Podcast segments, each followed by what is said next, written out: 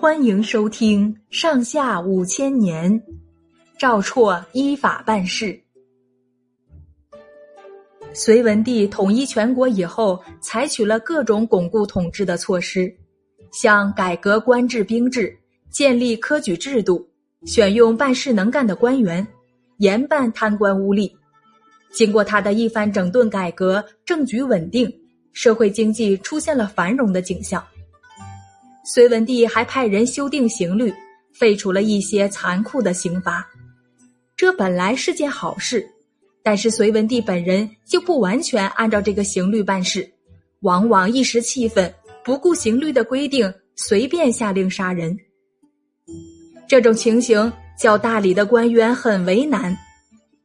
大理少卿赵绰觉得维护刑律是他的责任，常常跟隋文帝顶撞起来。隋文帝曾经下令禁止使用不合标准的钱币。有一次，大兴的大街上有人拿次币换好币，被人们发现了，捉到衙门里。这件事让隋文帝得知了。隋文帝听说有人竟敢违反他下的禁令，一气之下就下令把换钱的两个人统统砍头。赵绰接到命令，赶忙进宫求见隋文帝。他对隋文帝说。这两个人犯了禁令，按刑律只能打板子，不该处死。隋文帝不耐烦地说：“这是我下的命令，不干你的事。”赵绰说：“陛下不嫌我愚笨，叫我充当大理官员。现在遇到不依刑律杀人的情况，怎么能说跟我没关系呢？”隋文帝气冲冲地说：“你想撼动大树吗？撼不动你就走开吧。”赵绰回答：“我只是想劝说陛下改变主意，谈不上想撼动大树。”隋文帝又说：“难道你想触犯天子的威严吗？”赵绰不管隋文帝怎样威吓，还是坚持自己的意见。隋文帝怎样骂他、赶他，他也不走。隋文帝没法，就很不高兴的进内宫去了。后来，由于别的官员也上奏章谏阻，隋文帝终于取消了杀人的命令。又有一次，官员辛胆被人告发搞不法的迷信活动，隋文帝又命令大理把辛胆处死。赵绰上朝对隋文帝说：“辛胆没有死罪，我不能接受这个命令。”隋文帝气得浑身发抖，说。你想救心胆，就没有你自己的命。说着，喝令左右侍从把赵绰拉下殿去。赵绰面不改色，说：“陛下可以杀我，但是不该杀心胆。”左右侍从真的把赵绰扭下朝堂，扒了他的官服，摘掉他的官帽，准备处斩。这时候，隋文帝也想到杀赵绰太没道理，就派人跟赵绰说。你还有什么话说？赵绰跪在地上，挺直了腰说：“臣一心执法，不怕一死。”隋文帝并不真想杀赵绰，磨蹭了一阵子，气也平了。他想赵绰能忠于执法，毕竟是有利于他的统治的，就把赵绰放了。过了一天，还派人慰问了赵绰。在大理官署里有一个官员名叫来矿，听说隋文帝对赵绰不满意，想迎合隋文帝，就背着赵绰给隋文帝上了一道奏章，认为大理衙门执法太宽。隋文帝看了奏章，认为来矿说的很中肯，就把他提升了官职。来矿自以为受到皇帝的赏识，就昧着良心诬告赵绰徇私舞弊，把不该赦免的犯人放了。隋文帝虽然嫌赵绰办事不顺他的心，但是对来矿的上告却有点怀疑。他派亲信官员去调查，根本没有这回事。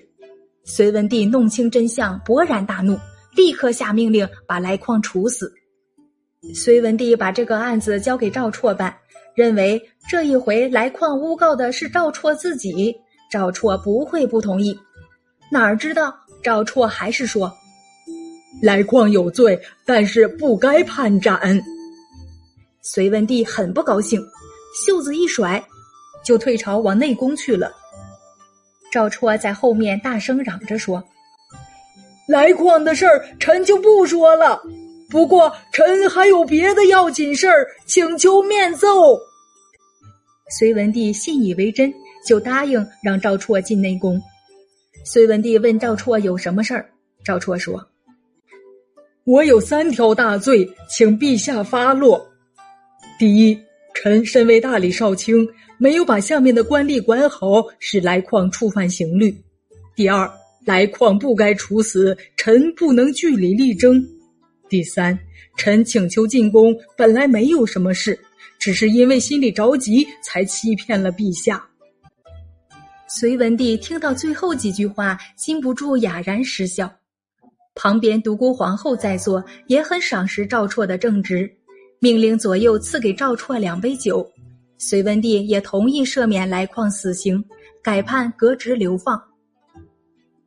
隋文帝吸取陈后主亡国的教训，比较注意节俭，发现官吏有贪污奢侈的行为都要严办，连他的儿子也不例外。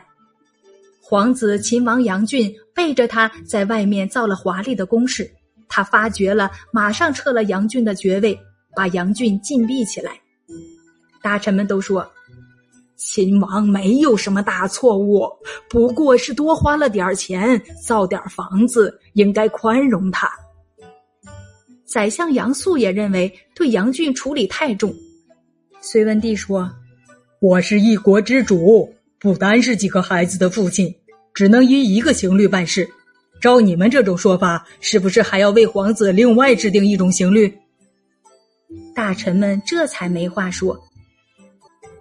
隋文帝又发现太子杨勇生活奢侈，讲究排场，很不高兴，十分严厉的教训杨勇说：“自古以来，凡是喜欢奢侈的帝王，命运没有能够长得了的。你是太子，要特别注意节俭呐。”